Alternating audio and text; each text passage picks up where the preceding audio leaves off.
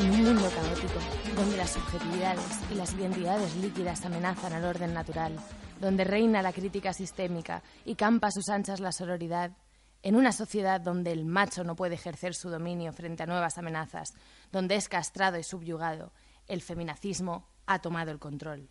Pero no os preocupéis, ya ha llegado él mi su equipo, un escuadrón especial de hombretones dispuestos a dar la vida por recobrar el control sobre sus mundos y sus mujeres, y no descansarán hasta volver a conquistar sus privilegios. Lo natural está en juego. En esta peligrosa aventura se enfrentarán a las agentes de la Femibrigada, una unidad deconstruida que trabajará arduamente en la defensa de los derechos conquistados. Falos Polis. Episodio 1. Aristóteles, alias El Tote. Agentes Davis y Bourdieu, a mi despacho, ya.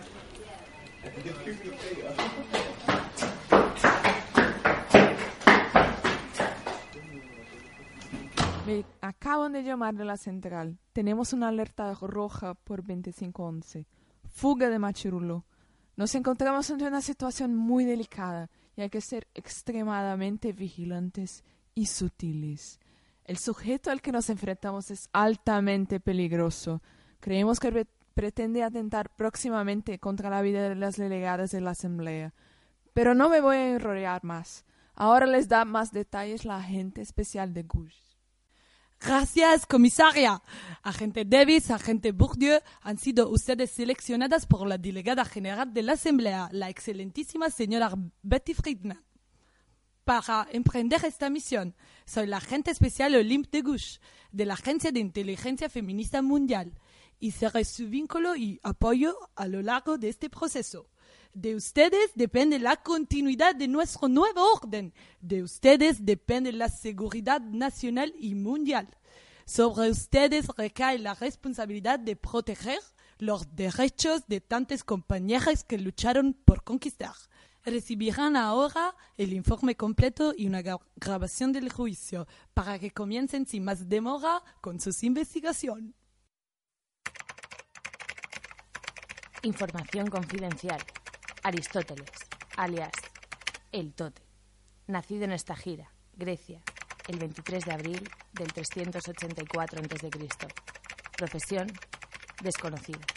Condenado a prisión preventiva revisable por pertenencia y coordinación del grupo armado FDDMA, Frente de Defensa de los Derechos del Macho Alfa, apología del terrorismo machista, atentados contra la seguridad pública y el derecho a las mujeres a vivir una vida libre de violencia, delitos de odio y misoginia. Reincidente. Informes psicosociales desfavorables al cuarto grado. Se suman a su condena los delitos del tercado público, tenencia de libros ilegales y de homofobia. Actual, desconocido. Tras fugarse del Centro de Deconstrucción y de Reinserción para Machirulos el pasado 27 de febrero, los informes de la Agencia de Inteligencia apuntan a que posiblemente se encuentre en algún lugar de Siberia, para mostrar su tosca virilidad a través de la resistencia al frío. Sujeto muy peligroso, cuenta con numerosos apoyos en la sombra de otros machigrupos armados. Escurridizo, lleva más de 25 siglos escapando. Persuasivo militante patriarcal, autor y difusor de numerosos panfletos promachistas. Se cree que su objetivo es reunir a los exmiembros del abolido FDDMA para organizar un ataque terrorista en red el 8 de marzo contra las honorables miembros y delegadas de la Asamblea. Cuenta con apoyos de otros grupos machiterroristas a escala mundial. Procedimiento abreviado. Juicio oral número 14, barra 2003. Declaro abierta la sesión. Se va a dar lectura a los escritos de acusación y defensa. Condenado a prisión preventiva revisable por pertenencia y coordinación del grupo armado FTDMA, Frente de Defensa de los Derechos del Macho Alfa.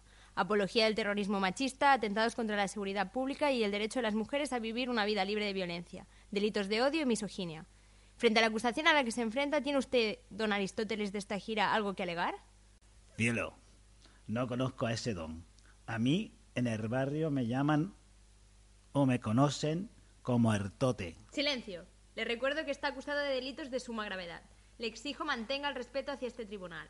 Durante sus intervenciones en público en los últimos 2.000 años, ha expresado usted ideas misóginas y racistas que afectan de manera determinante a la seguridad pública y el derecho de las mujeres, y que destilan odio y violencia.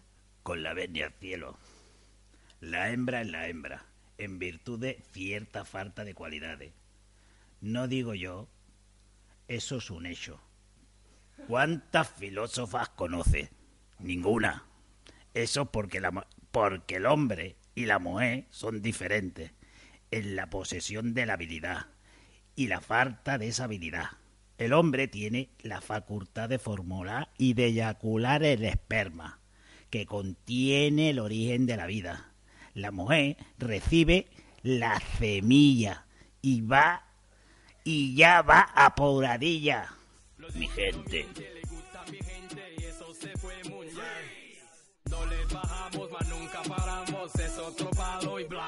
Sabe que en cualquier tipo de bicho, siempre la hembra es de carácter más débil, más maliciosa, menos simple, más impulsiva y más atenta a ayudar a las crías.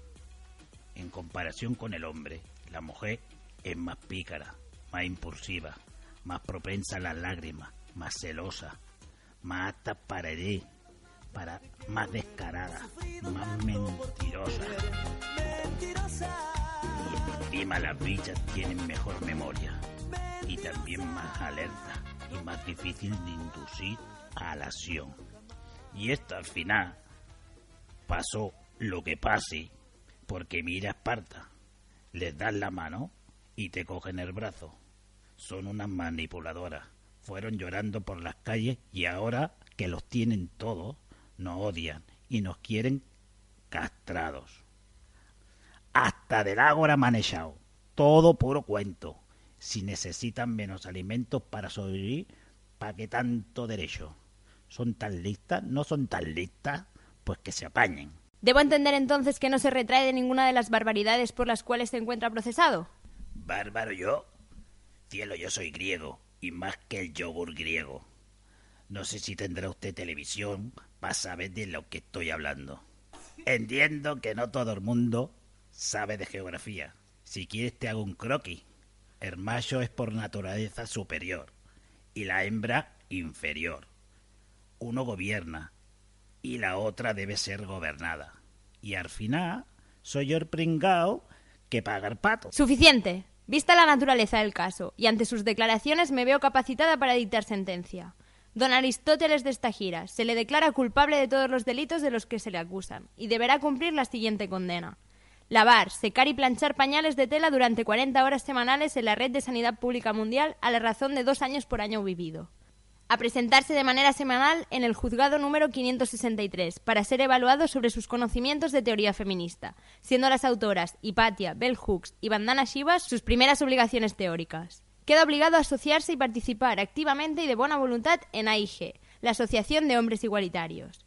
Y ya que usted es, aparte de misógeno, racista y homófobo, un transfobo reconocido, deberá subir a Montserrat con tacones de aguja de 12 centímetros, sujetador Wonderbra doble push-up y tanga de hilo de una talla menos, y con un límite de tiempo de dos horas.